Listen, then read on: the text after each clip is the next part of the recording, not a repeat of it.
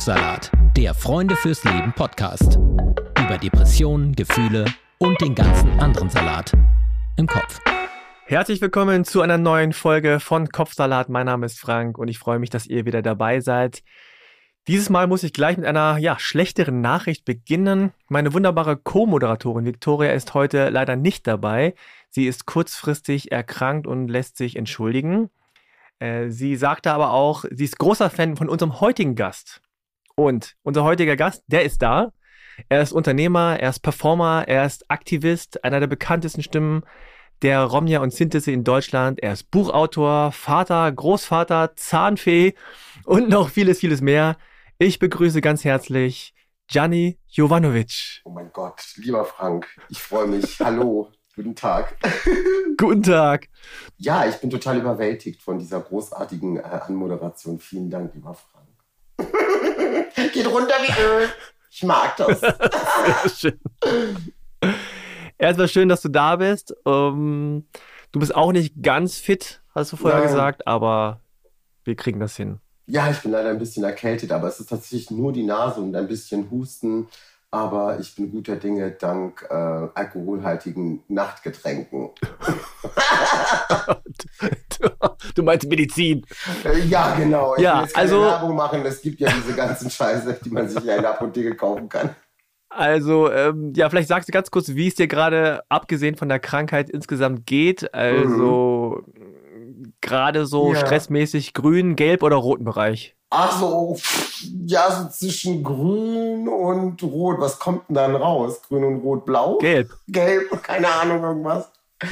Ähm, ich, bin, ich bin guter Dinge. Ich habe sehr viel vor in den nächsten Monaten. Das Jahr ist relativ stark durchgetaktet mit Aufträgen und Produktionen. Nein, mir geht es wirklich gut. Ich liebe meine Arbeit. Diese Arbeit gibt mir ja auch immer auch, wenn es schöne Dinge sind, wo ich auch wirklich sein kann, wie ich bin dann habe ich auch das Gefühl, dass ich auch ähm, von dieser Arbeit auch positiv zehren kann. Und deshalb geht es mir eigentlich ganz gut, abgesehen von der Erkältung. Hm. Und was ist so, wenn du in den letzten Wochen dir die Welt anschaust, mhm. so weltschmerzmäßig, wie, wie sieht es da aus? Oh, ja.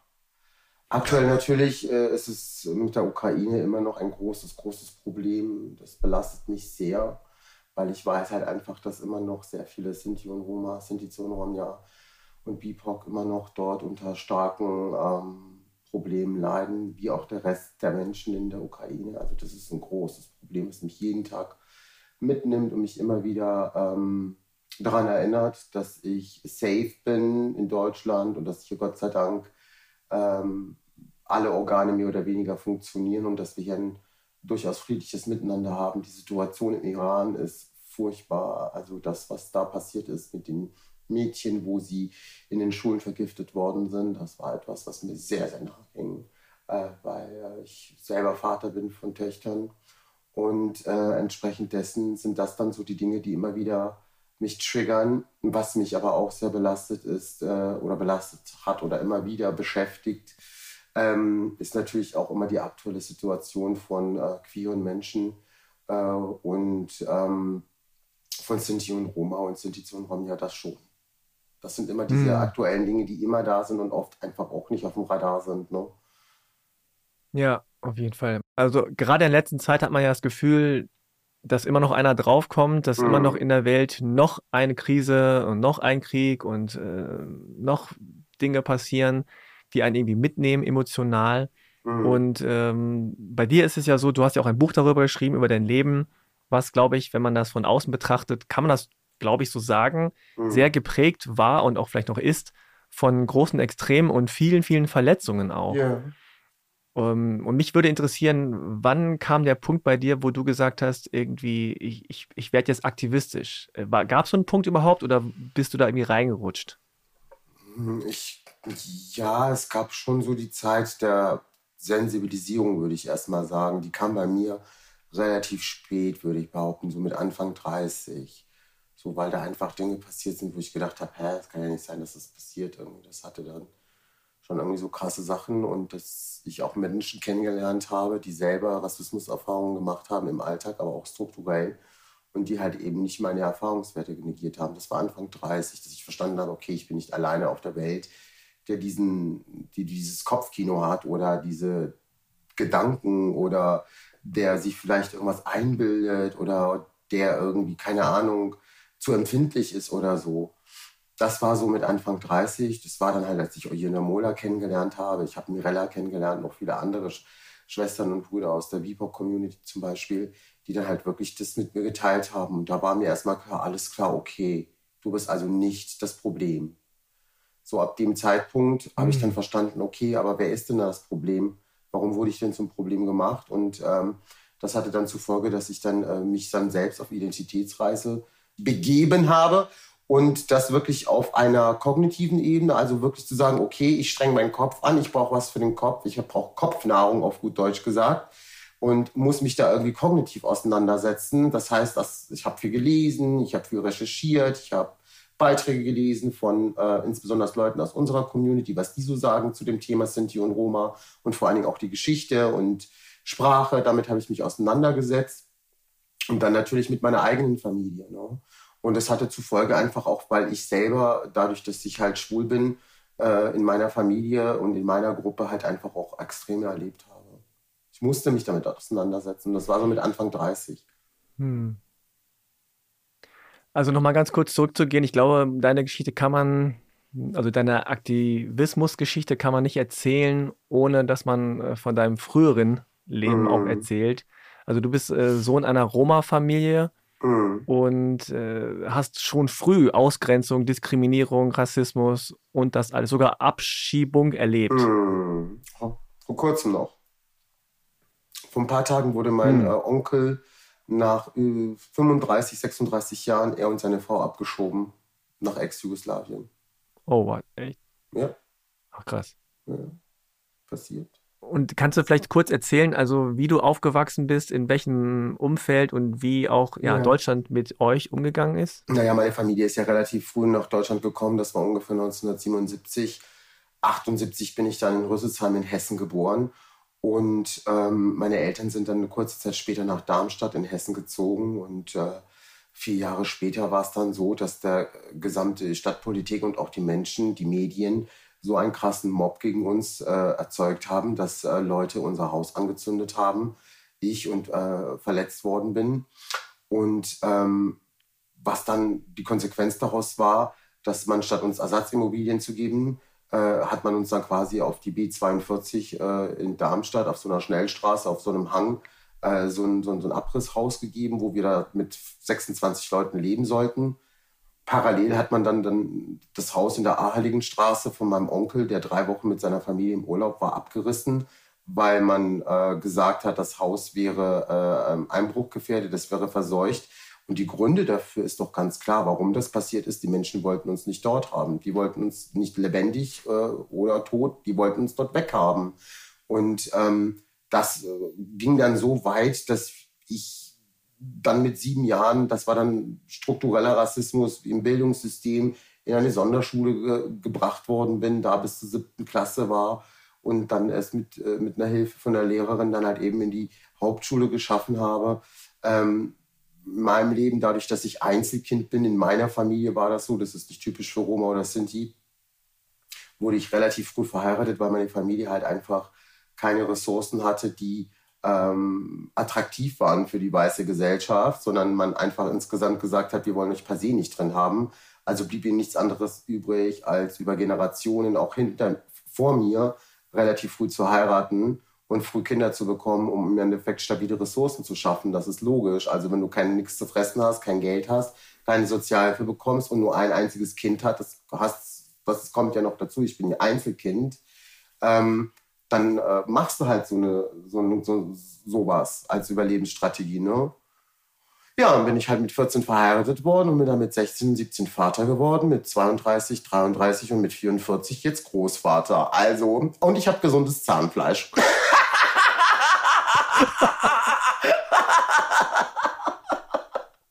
ja, it's eine Freak Story. I tell you, bro. Really, brother. I tell you, that's a freak story. So, ich, wenn ich so vorgestellt werde in Podcasts oder in irgendwelchen Sendungen und dann der schwule Rom, Einzelkind, Sonderschüler, dies, das, Ananas. Ich denke mir so, krass, fehlen mir noch zwei Hörner und keine Ahnung, weiß ich nicht, Bärenpatzen, dann wäre ich echt der Hammer. Ich schwöre, ich könnte in einem Marvel-Film auftreten. Und das meine ich so, you know? Also es zeigt so halt einfach die Dimension von Mehrfachdiskriminierung in einem Körper und das ist schon sehr, sehr außergewöhnlich, gerade halt eben beim Rassismus gegen Sinti und Roma. Und das ist halt eine Alltagsgeschichte, die kann anfangen mit dem, na, kennen wir alle die Frage, wo wir eigentlich herkommen, oder halt einfach, indem man äh, äh, uns mit diesem rassistischen Wort betitelt oder indem man halt einfach überhaupt gar keine Sensibilität dafür hat, dass äh, gerade unsere Minderheit äh, die zweitgrößte Gruppe war, die im Holocaust, äh, ähm, ja, einem Genozid äh, zum Opfer gefallen ist. Über eine halbe Million Menschen sind ums Leben gekommen. Das weiß kein Mensch und das ist halt sehr tragisch. Und meine Aufgabe ist so ein bisschen daraus, wie gesagt, diese ganze aktivistische Sache, das ist ja schon eine Sache, die zu mir gekommen ist. Weißt du, Frank, ich habe es mir nicht ausgesucht, weil mein Leben und die mhm. Notwendigkeit einfach genau diese historischen und präsenten Strukturen gezeigt hat, wie normal halt eben Rassismus gegenüber Sinti und Roma stattfindet.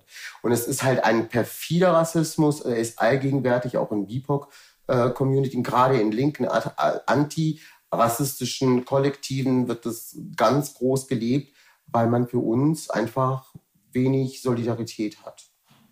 Fragt man sich warum, ne? weiß ich nicht. Ja. Ich weiß es schon. Also ich kann mich auch noch erinnern, ja. als ich jünger war, wirklich jetzt im Nachhinein nochmal erschreckend zu sehen und nochmal nachzuvollziehen, mhm. wie sehr weit unten Roma und Sinti angesiedelt waren. Also ja. wie gesagt, es gibt, es gibt dieses rassistische Wort, das war das, was wir kannten und das andere kannten wir gar nicht. Und das war einfach so wirklich in der Hierarchie von allen, allen und allem mhm. ganz, ganz, ganz, ganz weit unten. Und das ist einfach äh, wirklich, wirklich krass zu sehen, ähm, wie das systematisch und systemisch und überhaupt in jeder, in jeder Struktur ja, der Gesellschaft ja. verankert war.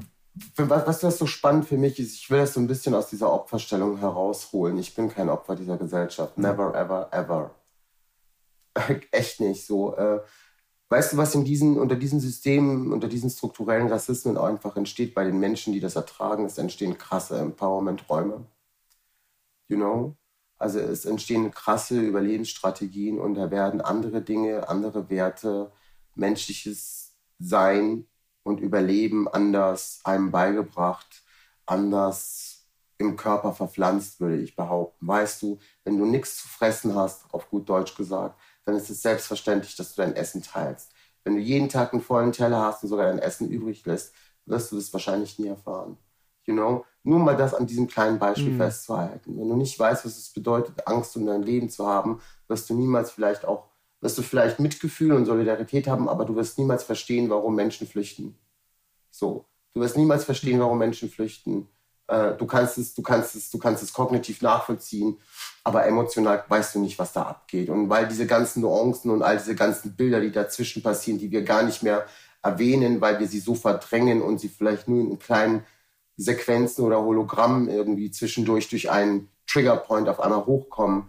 Das sind diese schmerzhaften Traumata, die immer im Körper drin sind. Das können andere Menschen nicht nachvollziehen. Und meine Aufgabe als jemand, ähm, der sehr offensiv und sehr transparent auch mit solchen Sachen umgeht, ist, das den Menschen zu erklären. Ich will ihnen nichts beibringen. Ich bringe niemand, ich will nicht wirklich äh, als, äh, keine Ahnung, Oberschlaubi-Schlumpf dastehen. als Roma-Schlaubi-Schlumpf. Wie würde ich denn da heißen? Orlando Gitano Diamanto. Schlumpfhausen. Also mir geht es darum, ich will ja nicht der Schlaubi-Schlumpf der Nation sein, aber hey Leute, wir haben echt ein ganz krasses Bildungsdefizit, was das Thema Sinti und Roma in Europa und in Deutschland betrifft. Und anscheinend haben es die politischen Strukturen, sowohl auch die auf mittleren Ebenen als auch in höchster Bundesebene und die Protagonisten dahinter völlig versagt. Und da meine ich auf beiden Seiten, sowohl die, die dafür von betroffen sind in höchster Instanz, als auch die in höchster Instanz es steuern. Und das ist halt dann meine Aufgabe. Ich bin immer das kleine Arschloch, was die, was die, was die immer erinnert und sagt, äh, äh, äh, Moment, Moment, stopp, stopp, stopp, stopp. ich habe da mal eine Frage, so ungefähr. Hm. Jetzt hast du vorhin bei der Auflistung von den, wie du sagst, freakigen Sachen glaube ich, äh, vergessen, das hattest du aber vorher schon gesagt, ja. dass du dich ja irgendwann auch als schwul geoutet hast, nachdem du schon Vater warst. Und dann gab es ja eine Trennung von deiner damaligen Frau und du hast da die, äh, die Männerwelt auf eine andere Art nochmal entdeckt, sag ich mal. ähm, ja, und da hast du ja auch dann, da hast ja dann auch aus den eigenen Reihen, also aus der eigenen äh, Roma- und Sinti-Community äh, Gegenwehr, Diskriminierung und was auch immer erfahren. ja, also ich meine generell, wenn man sich das so nur so in Kürz anhört, an, äh, mhm. also du hast wie gesagt ein Buch geschrieben, da kann man alles nochmal in Detail ja. nachlesen. Jetzt im Nachhinein, wenn du so dran denkst, wunderst du dich manchmal, wie du überhaupt das alles, wie du das überhaupt alles verarbeitet hast? Also wie du überhaupt durchgekommen bist? Ja, also ich frage, ich kriege ja oft diese Frage auch gestellt. Ich weiß auch nicht immer, was ich an, da antworten soll. Es ist so schwierig. Keine Ahnung, vielleicht besitze ich dadurch, dass meine Vorfahren genauso viel und noch viel schlimmere Scheiße gefressen haben, eine gewisse Form von Resilienz die mir mitgegeben worden mhm. sind. Göttliche Überlebenskraft, Elixier von Miraculix gebraut. So ungefähr. äh, keine Ahnung, vielleicht ist das tatsächlich so eine natürliche Resilienz, die irgendwie entstanden ist, wirklich durch die, durch die Vorfahren, die das alles auch mitgemacht haben und überlebt haben, damit wir heute leben und gestalten können und weitergeben. Ich glaube, das sind die Erfahrungswerte meiner Vorfahren, die in mir heute leben. Und ich glaube, das ist insbesondere die äh, Feststellung, dass in meiner Familie die Frauen für mich so die äh, Künstlerinnen der Lebenskunde waren, die mir Leben beigebracht haben und die ich immer bewundert habe. Ähm, ich glaube, diese Vorbilder haben mir geholfen, immer daran zu glauben, dass ich, ähm, dass ich richtig bin, so wie ich bin. Und ähm, Wissen hat mir geholfen, Psychotherapie hat mir geholfen, ähm, Weinen, Zusammenbrüche hat mir geholfen, ähm, mir hat geholfen, wegzurennen, mir hat geholfen, stehen zu bleiben, mir hat geholfen, äh, meine Kinder. Und trotzdem war ich in vielen, vielen Momenten, obwohl ich so viel hatte, auch sehr, sehr einsam, Frank. Sehr, sehr einsam. Und dieses Gefühl der Einsamkeit übernimmt mich oft immer noch heute. Aber ich kann heute auf der kognitiven Ebene sagen, mein Gianni, und dann spreche ich zu dem fünfjährigen Gianni, mein Gianni, hör mir mal ganz kurz zu, was ich dir sage. Du bist nicht alleine. Du bist so reich. Du hast so viele Privilegien in deinem Leben. Ja, du bist diese Identität auch, weil sie dich auch zu dem geprägt hat, der du bist. Aber sie bist nicht ausschließlich dieses Opfer dieser Gesellschaft. Nein, Gianni, Du bist jemand, der liebenswert ist. Du bist jemand, der liebt. Und du bist jemand, der es verdient, selbstverständlich den Platz an dem runden Tisch einzunehmen, ohne ihn anzufragen. Das sind diese Affirmierungen, das sind immer wieder diese, diese, diese, diese Auseinandersetzung mit meinem verletzten jungen Ich, ähm, damit ich einfach wirklich mein Leben gut leben kann, weißt du, weil ich weiß, wenn es mir schlecht geht und ich depressive Phasen habe, dann leidet nicht nur ich, sondern da leidet mein Mann darunter, da leidet meine Praxis darunter, meine aktivistische und künstlerische Arbeit. Alles leidet darunter. Und es gibt Tage, Frank, wo ich schwör's dir, wo ich zusammenbreche und nicht mehr kann. Ich heule dann wie so ein kleiner Junge und sitze dann da und denke mir, verdammte Scheiße, mein ganzes Leben, für was machst du das eigentlich so? Hä, für was? Und dann erinnert mich ganz schnell in diesen dunklen Momenten mein Mann oder spätestens meine Kinder, wenn sie mich anrufen und sagen, Papa, du bist der beste Mensch auf der Welt für uns. Wir lieben dich und du bist liebenswert. Das hilft manchmal, aber nicht immer. Manchmal ist der Schmerz auch groß. Hm.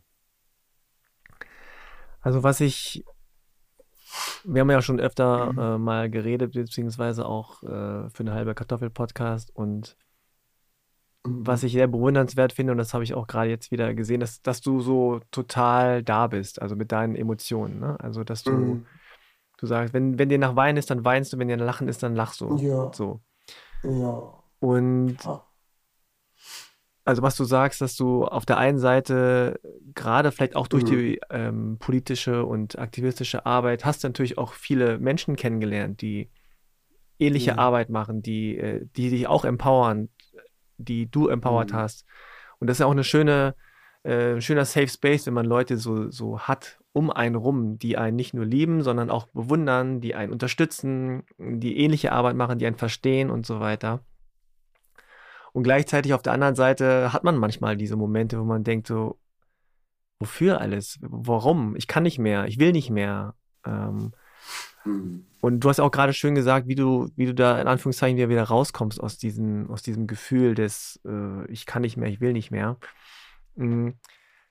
Vielleicht kannst du noch mal ganz kurz von den äh, positiven Erfahrungen sprechen. Also du hast ja dann gesagt, so 30 rum, irgendwann kam, mir so, kam dir das auch so kognitiv, dieses Moment mal, äh, da stimmt was nicht und ich kann da auch gegen was, auch was machen mit, meiner Geschichte und mit meinem Wissen und mit meiner Begabung vielleicht auch. Ähm, also vielleicht, was gibt es da so für positive Erfahrungen, die du gemacht hast ähm, mit deiner aktivistischen Arbeit? Ähm, das Positive war, dass dank Internet ich auf einmal verstanden habe, yo, girl, you are not the last unicorn. You know? the last gay unicorn. so, das war schon erstmal so, okay, I'm not alone. Hm. Ich bin nicht allein. Hm. Das war schon mal sehr gut. Das hatte zur Folge, dass ich mich dann wirklich über Facebook damals noch und damals Facebook, genau, mit sehr vielen Sinti und Romja connected konnte. Leute aus der queeren, Leute, die selber queer waren oder auch Leute, die halt hetero waren. Und das hatte zur Folge, dass ich auf einmal gesehen habe, okay, Gianni, es gibt Menschen, die sind krass gebildet, die sind äh, krass, die haben die promoviert, äh, habilitiert, äh, desertiert, äh, kastriert, wie hat auch immer. Äh, also auf jeden Fall coole, vielste Leute, die alle irgendwie für mich so, ich sah die und habe gesehen, okay, die sehen aus wie ich so ungefähr. Kennst du? Also ich meine, so dieses Gefühl auf einmal irgendwie in so einem Raum zu sein und so eine Art Gruppenzugehörigkeit. Es geht, glaube ich, um, ja genau, es war so ein Gruppenzugehörigkeitsgefühl auf einmal da. Und das hat mir halt einfach, das hat mich krass empowert. Und dann habe ich die Menschen kennengelernt. Das hatte dann zur Folge, dass ich dann irgendwie den ersten äh, queeren äh, Roma-Kongress in Prag besucht habe. Oh Mann, das war so geil. Das waren irgendwie so 30, 40 Leute verschiedener Herkunft, alle Roma und Sinti, alle queer, trans, bi, non-binary, alles dazwischen und äh, außenrum und nebendran. Und das war einfach geil. Wir konnten teilweise auf unsere Sprache miteinander reden, konnten uns über Kultur und Eigenheiten unserer Eltern unterhalten. Über Sex konnten wir offen reden, über schwulen Sex konnten wir vor allen Dingen reden. Das war echt so befreiend mit einem Rom, mit einem schwulen Rom über schwulen Sex zu reden. Ich kannte das nicht. Und es hat mich echt so befreit und wo ich mir gedacht habe, wow, ist das cool. Und dann aber auch zu sehen, halt einfach, wie politisch und wie ernst diese Aktivistinnen diese Arbeit nehmen und sie dafür leben. Sie haben ihr Leben dieser Arbeit gewidmet. Und deshalb ist es mir wichtig zu sagen, dass Aktivismus, ja, klar, er kann natürlich auch äh, den Hauptteil deiner Arbeit äh, beanspruchen. Das tut es zu meinem Leben wirklich schon fast. Aber geh immer eher, eher mit Ehrfurcht und mit Respekt an diese Sache ran, weil wenn du das Privileg hast, dass Menschen dir zuhören, wenn du das Privileg hast, dass, du, dass Leute ähm, darüber nachdenken, was du sagst, dann weißt du, dass du auch eine verdammt große Verantwortung hast, gerade denen gegenüber, die eben gerade nicht dir zuhören und versuche die Gründe zu analysieren, warum genau die, die da quasi äh, es betrifft, aber trotzdem nicht da sind, warum sie nicht da sind. Und versuche mit deinem Privileg, und das ist das, was ich wirklich versuche, Ressourcen und Räume zu schaffen, wo genau diese Menschen da sind. Weil das Problem beim aktivistischen Gelabere ist immer, viele labern irgendwie in irgendwelchen, ja, Narrativ X, Narrativ Y und dann ist es so und dann ist es so und ist ganz ehrlich und so und ich schwöre. Verstehst du? Alles cool, easy, Leute, chillt mal euer Leben, so kommt mal klar, redet mal so, dass die Leute euch verstehen, was ihr meint. Ich habe nichts gegen das Gendern. Ich bin einer der größten Befürworter des Genderns und ich gendere auch in meiner Sprache. Aber wenn ich zum Beispiel weiß, dass ich in einem Raum bin, und das Gespräch hatte ich heute mit Oyinda Mola Alasche, du kennst sie sehr gut, mit ihr hast du auch einen Podcast gemacht, Co-Autorin meines Buches und einer meiner besten Freundinnen. Und ich habe heute mit ihr gesprochen. Ich habe gesagt, Jinda, es geht gar nicht so darum, so, äh, weiß ich nicht, jetzt irgendwie dieses Gendern, das ist super wichtig. Aber es gibt auch Leute, die gendern und trotzdem homofeindliche Wichser sind. Ja. So. Es geht darum, dass wir damit eine Wertvorstellung, wie wir miteinander umgehen, den Gegenüber vermitteln wollen, das in unserer Sprache. Es geht darum, dass wir inklusive Sprache nutzen möchten um anderen marginalisierten Gruppen, Menschen mit jeglichen verschiedenen Körpern, Identitäten nicht nur Sichtbarkeit zu schaffen, dieses Wort sichtbar, sichtbar, alles gut, aber was passiert, wenn wir sichtbar sind? Dann fangen die Probleme nämlich erst an. Es geht um Teilhabe, dass die Menschen in der Sprache mitgedacht und nicht nur mit gemeint werden. Meinen kannst du viel. Mitdenken bedeutet auch im besten Falle, wenn du dein Gehirn noch dazu benutzen kannst, auch etwas damit anstellen und es benutzen. Und das meine ich, es ist wichtig, dass wir halt einfach wirklich verstehen, ähm, dass wenn man als Aktivistin, als Aktivistinnen äh, in der Öffentlichkeit sich so positioniert, dass man immer auch seine eigene Position, in der man steht und die eigenen Privilegien, die eigene Sprache immer wieder nochmal so ein bisschen unter die Lupe nimmt und an der richtigen Stelle mal aufräumt. Hm. Was ich äh, auch manchmal sehe, und das gibt es, glaube ich, in allen Bereichen, auch im Aktivismus, ist, dass manch, manchmal, ja, wie soll man sagen, so ein bisschen das Ego durchkommt. Ne? Man gefällt sich vielleicht ja, in der ja. Rolle des Aktivisten und des äh, Widerstandskämpfers ja, oder so.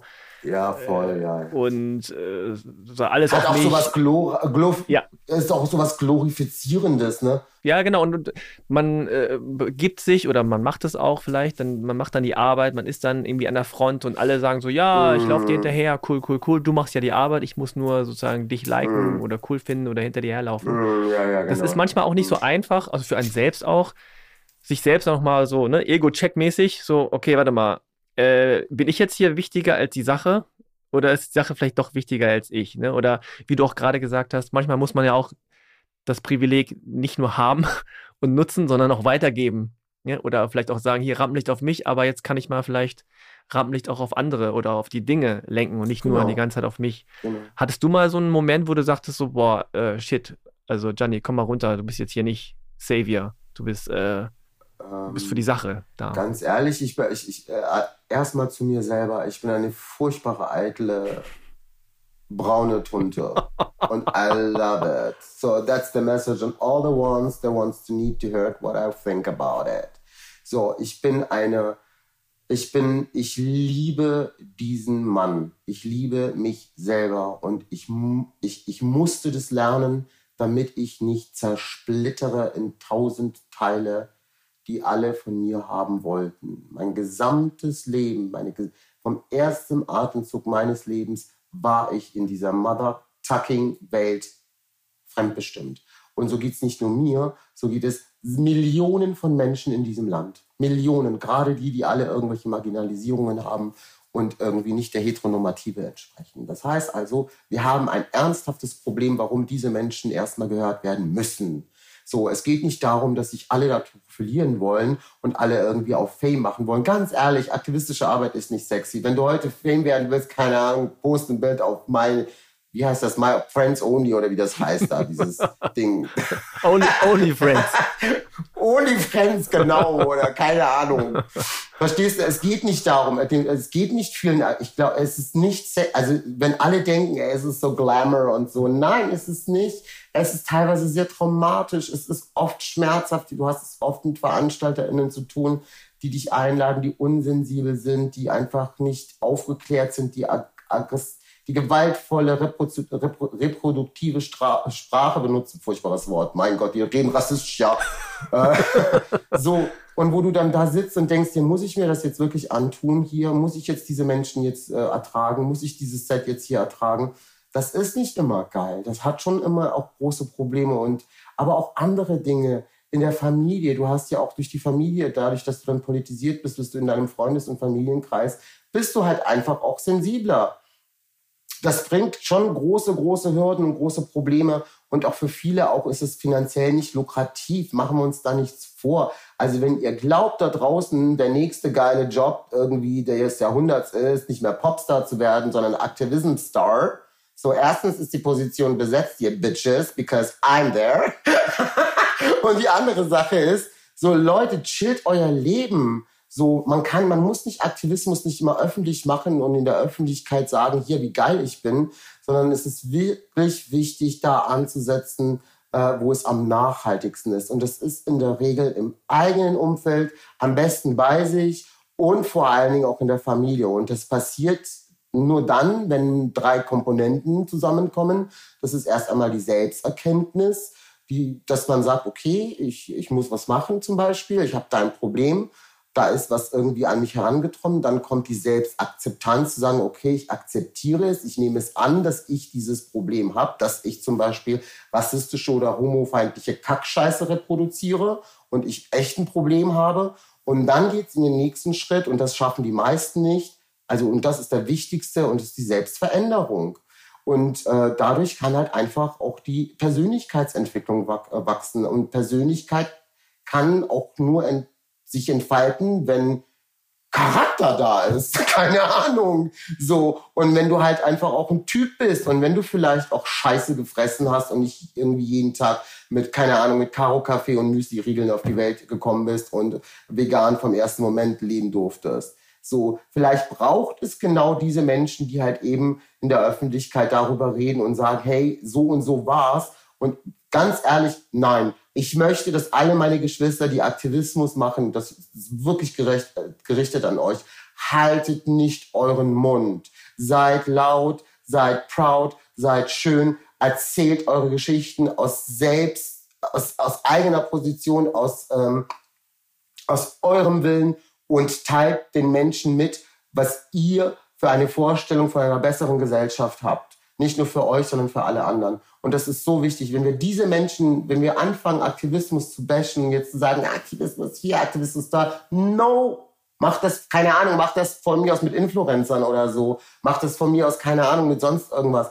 Aber mach das nicht mit Menschen. Mach das nicht mit Menschen, die dafür leben, die dafür bluten und die dafür da teilweise sogar ihr Leben verlieren. Also da verbiete ich mir jede irgendeine Person, die anfängt, wirklich AktivistInnen, die, die für ihre Arbeit ihr Leben wirklich aufs Spiel setzen, anzugreifen. Da werde ich richtig böse. Nee. Da bin, da bin ich auch, Ari, ich bin da nicht Savior. Ich mag dieses Wort Savior nicht. Weißt du, ich bin da Bruder. Ja. Ich bin da Bruder. Das ist Familie. Das ist Wahlfamilie.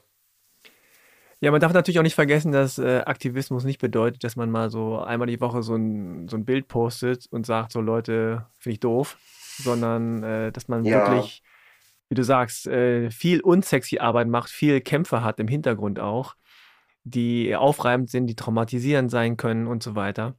Ja. Wie ist denn das bei dir? Ich meine, nach dem, was du alles erzählt hast und so wie ich dich auch kenne, natürlich gibt es, das hast du auch gerade gesagt, wenn man in der Öffentlichkeit steht, dann fängen, fangen die Probleme erst an, weil dann kommt auch die Gegenwehr, dann kommt auch der Hate, dann kommt auch äh, ja sehr Unangenehmes. Also wie gehst du damit um und worauf zielt der bei dir ab? Also wenn, wenn Leute schreiben oder was sagen, machen, wie, wie, ja, wie kommst du damit klar? Ja, ich habe es tatsächlich gestern oder vorgestern noch irgendwas in der Story gepostet äh, über einem äh, Video von mir. Äh, Frag ein Roma hieß das bei Hyperbol. Dieses Video, ich weiß nicht, 1,2 Millionen Aufrufe. Mm, und da habe ich mal die Kommentare mal so durchflogen und da war irgendwas zwischen, ich will gar nicht drauf eingehen, was die alles gesagt haben, aber es war was zwischen Faszination, irgendwas zwischen Faszination und Verachtung. Und, mir, und eigentlich ist Faszination und Verachtung so gegensätzlich, aber der Weg dorthin ist sehr kurz. Und das ist mir aufgefallen. Und zwar nur einen kleinen Kommentar hoch dem einen stand, ich will ein Kind mit dir ungefähr und der andere, äh, keine Ahnung, äh, sonst irgendwas Böses über mich. Und das sind halt so Sachen, wo ich mir denke, krass, voll, cool, krass, so stark polarisiere ich. Ähm, und ich weiß ja, warum ich polarisiere. Ich weiß genau, warum ich polarisiere. Ich weiß genau, was ich in bestimmten Gruppen von Menschen auslöse. Ich weiß das ganz genau. Ich weiß, was ich bei Frauen auslöse. Ich weiß, was ich bei queeren Menschen auslöse. Ich weiß, was ich bei hetero-cis-Männern auslöse. Ich weiß, ich weiß das. Ich weiß, wie ich auf Menschen wirke. Und ähm, ich glaube, dass ich Menschen nur erreichen kann, wenn sie verstehen, dass ich keine Gefahr für sie bin. Wenn ich keine Gefahr für sie bin. Und das ist bei allen Gruppen der Fall. Ist auch bei mir so. Also ich, mich können auch nur Menschen erreichen, die keine Gefahr für mich sind. Das ist so. Und deshalb ist es wichtig, dass die Menschen verstehen, ich kann das nur für mich sagen, ich gehöre nicht zu den radikalen Aktivistinnen, die äh, zu Recht sich auch auf die Straße kleben, wenn es sein muss. Das würde ich jetzt nicht machen. Ich würde dann eher mit einer Möhre im Arsch nackt durch den KDW laufen.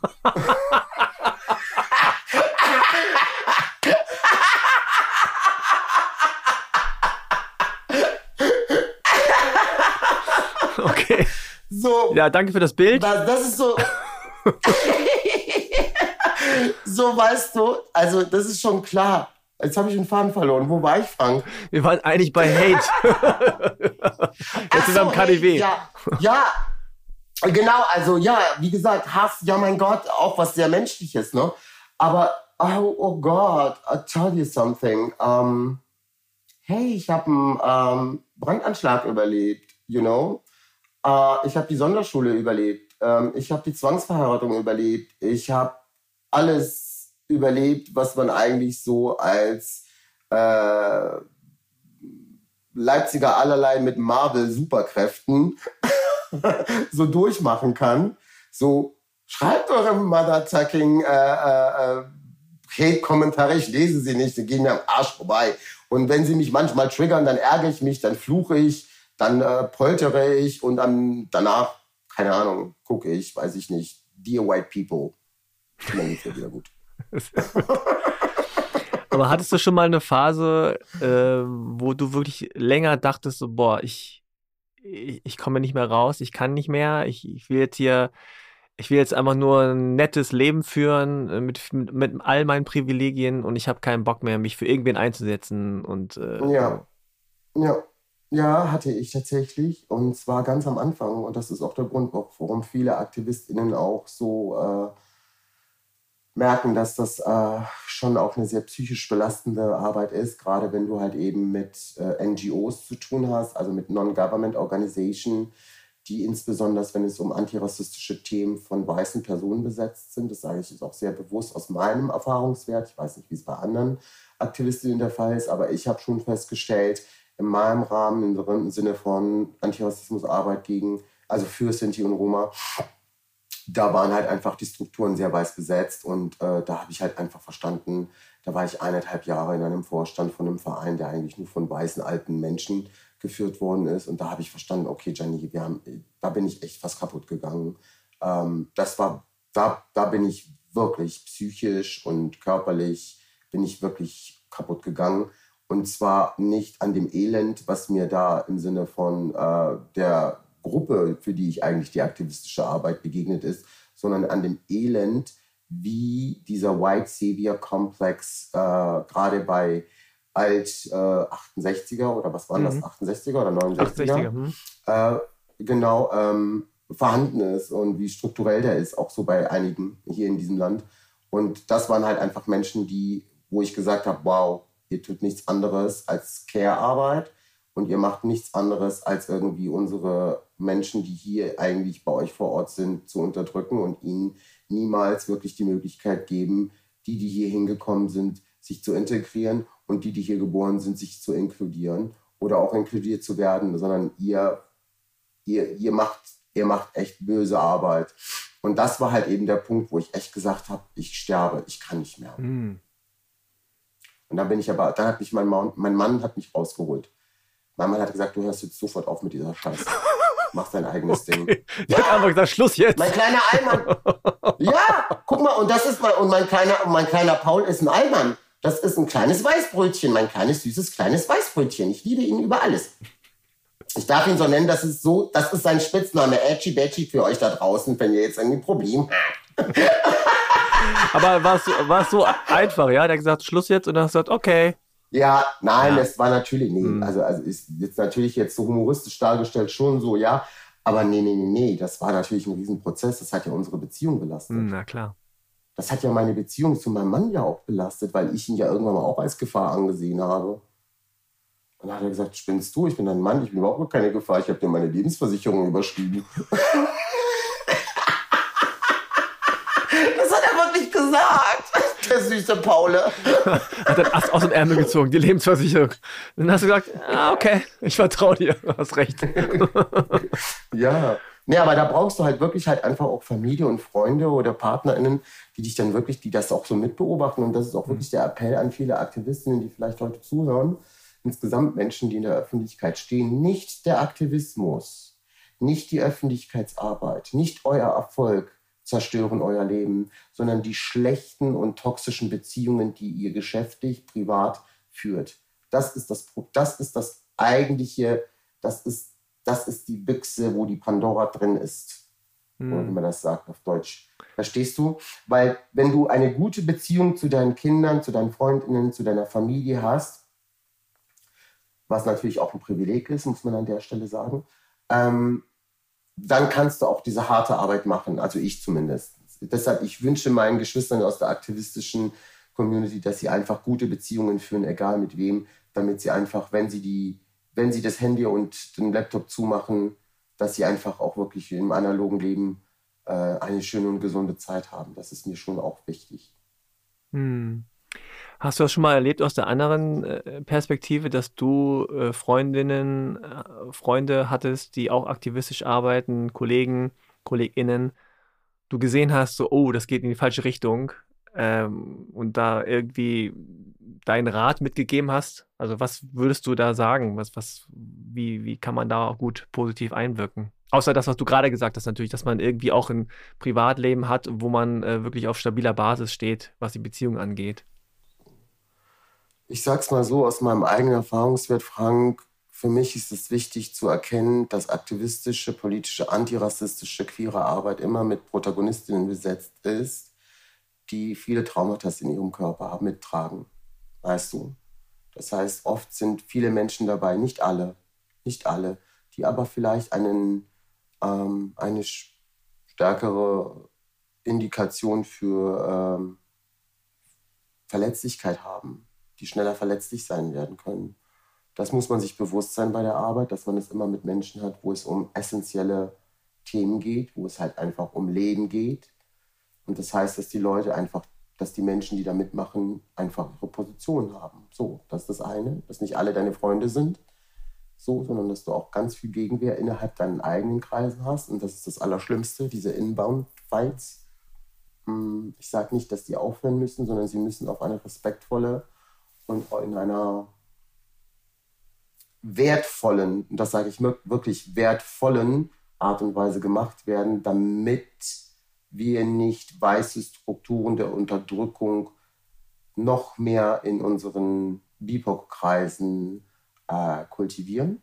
Sie sind da. Bitte, bitte versucht vor allen Dingen Aktivismus immer viel mit Kunst und Kultur zu, äh, ähm, zu verbinden. Das ist tatsächlich ein, ein großer Appell, weil das schafft einfach auch schöne und positive und empowernde mhm. Räume. Es, es, muss ja nicht immer dirty sein. Es kann ja auch schön sein und so versuche ich es ja auch in meinen Veranstaltungen mit den Dingen, die ich ja mache. Ich mache da jetzt irgendwie keine Trauma-Porn-Veranstaltungen, weißt ja. du, wo sie sich da alle irgendwie mit ihren weißen Tränen auf mir einen runterholen.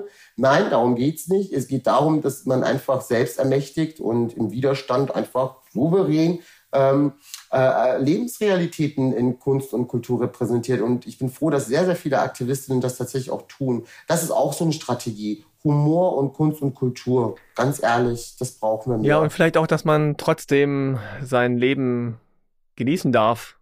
Ne, ich habe das Gefühl, dass viele auch immer so ein schlechtes Gewissen haben. Oh, darf ich jetzt Ne? Also wenn du jetzt gegen das Klima oder für die, für die, also gegen Klimawandel bist, äh, darf ich dann Urlaub fahren?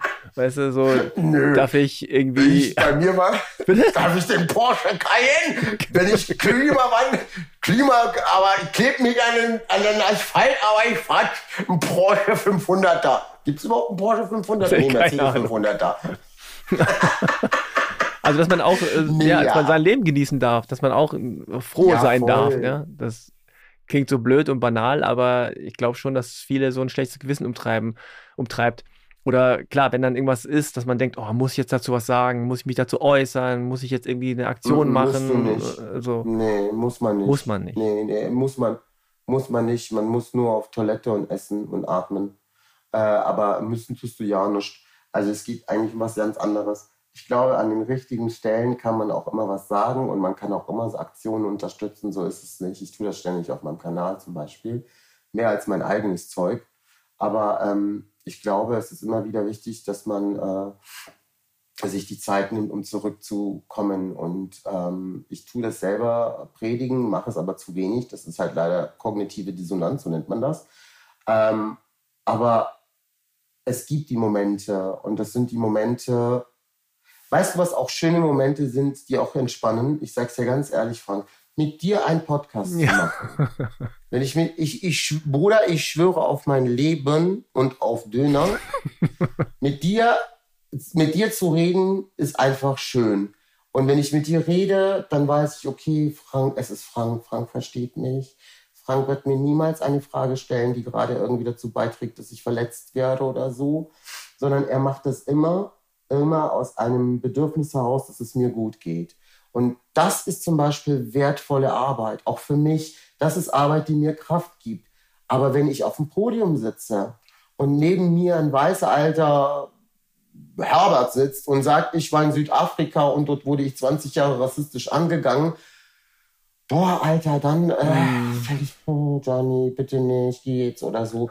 Das heißt, wähle auch aus als Aktivist, welche GesprächspartnerInnen und welche Themen und welche Räume du auch wirklich auch dein Wissen und deine Expertise zur Verfügung stellst. Also nicht alles machen. Macht bitte nicht alles und äh, wählt sorgfältig aus, welche Anfragen und welche Projekte ihr macht, sonst werdet ihr irre. Das kann man machen. Auf jeden Fall. Man muss die Balance halten und man muss auch ja, die Räume, in die man geht, äh, sorgsam wählen. Ne, wenn man ready ist, so mhm. ready to fight ist oder ready ist so für, okay, ich weiß, da wird was kommen und ich gehe da jetzt rein, dann ist das was anderes, als wenn man ständig da mhm. reingeht und denkt, boah, ich, ich brenne hier aus, ich kann nicht. Ähm, ja, voll. Ich meine, es ist einfach wichtig, dass man sich um sich kümmert, dass man äh, auf sich selbst auch Acht gibt. Ja. Und ja, ja, das, das, das ist, ist Frank, ich, ganz ehrlich, äh, lass uns doch mal wirklich ehrlich darüber sprechen. Sich um sich kümmern und sich Acht geben ist schwierig. Es gibt so Menschen, die sagen, ach Johnny, komm doch mal aus deiner Comfort-Bubble raus und so, aus deiner Bubble. So, es ist aber. Ich, ich habe keine Bubble. Die einzige Bubble, die ich habe, ist meine Wohnung. Wenn ich rausgehe, bin ich aus meiner Komfortzone raus, weil ich halt einfach auf dieser Plattform bin. Also ich bin anders, ich werde anders gelesen, ich werde anders, äh, mir drohen andere Gefahren als irgendein so Horst. Und das ist halt das Ding. Und deshalb machen wir uns da nichts vor. Self-Care funktioniert im Kopf ganz gut, wenn man sich das vornimmt. Ich glaube, ich weiß nicht, was es braucht. Es braucht gutes Essen, es, ich meine das wirklich. Ich meine das wirklich. Es klingt jetzt so, es braucht gutes Essen. Fahrt in Urlaub. Bitte macht zweimal im Jahr Urlaub, wenn es möglich ist, eure finanzielle Situation das lässt. Macht bitte zweimal im Jahr Urlaub. Ähm, habt guten Sex. Äh, pflegt Freundschaftsbeziehungen. Wenn ihr Scheißfamilien habt, scheiß auf die, holt, sucht euch eine Wahlfamilie.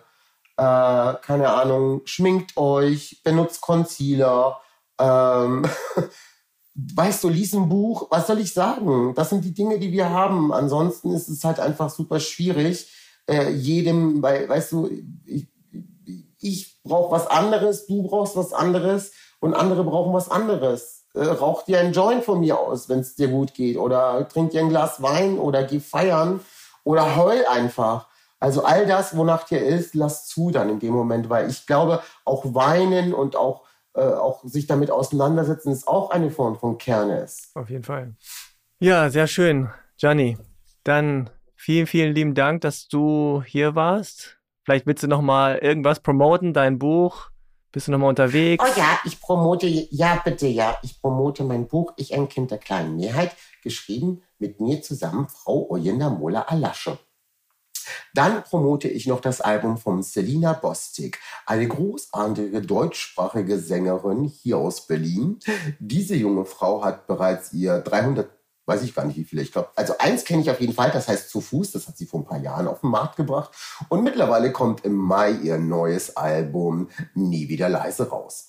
Aus diesem Album, sehr verehrte Menschen, die uns heute zuhören, ist die aktuelle Single Schlechter Tag. Featuring mit Thelma Boabeng und die andere Schwester habe ich ihren Namen, ich glaube Jin heißt sie. Ich habe ich hab vergessen. Schwester, ich liebe dich.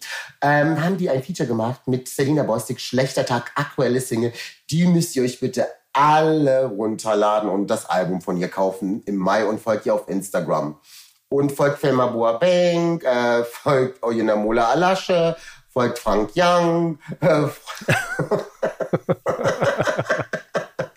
genau, folgt allen. Ja, und mir natürlich. Und mir Eben. natürlich. Da war doch noch jemand. Also, folgt Gianni auf jeden Fall. Ähm, Wird es noch Lesungen geben dieses Jahr auch bestimmt? Äh, wir lesen auf jeden Fall in Hamburg im Kampnagel. Wir lesen in äh, Berlin jetzt am 8.4. Wir lesen in Zürich. Auch noch folgt mir bitte auf Instagram Genau, oder folgt auf ihm. giannijovanovic.de. Genau. Ja, und wir freuen uns, wenn ihr unseren Podcast abonniert und euch äh, die kommenden oder auch ältere Folgen anhört. Empfehlt uns doch gerne euren Freundinnen und Freundinnen, Freundinnen weiter. Danke an Jonas Zellner von Rapbox Studio fürs Audio-Editing und danke dir, Gianni. Werd wieder ganz, ganz Danke. gesund. Macht's Oh, gut. danke, Frank. Passt auf euch auf und dann bis zum nächsten Mal. Tschüss. Tschüss. Wenn ihr euch nicht sicher seid, ob ihr selbst unter einer Depression leidet oder Freunde, Verwandte und Bekannte, dann geht zum Hausarzt. Infos zu weiteren Anlaufstellen und Krisenberatungen findet ihr auf der Homepage von Freunde fürs Leben auf frnd.de. Dort könnt ihr den Verein und damit auch diesen Podcast mit Spenden unterstützen. Dieser Podcast wird als Projekt der Deutschen Depressionsliga e.V. im Rahmen der Selbsthilfeförderung durch die DAK Gesundheit gefördert. Wenn euch unsere Themen interessieren, dann hört doch auch mal in den anderen Podcast von Freunde fürs Leben rein. In Bar Talk spricht Moderator Markus Kafka mit prominenten Gästen über schwierige Themen wie Depressionen und Suizid. Aber auch über Lebensfreude, Inspiration und die Reise zu sich selbst. Bar Talk gibt's überall, wo es Podcasts gibt und auf der Homepage von Freunde fürs Leben unter frnd.de slash podcast. Was glaubt ihr denn, was ihr seid? Verdammt nochmal. Verrückt oder sowas? Ihr seid es nicht. Kopfsalat. Der Freunde fürs Leben Podcast.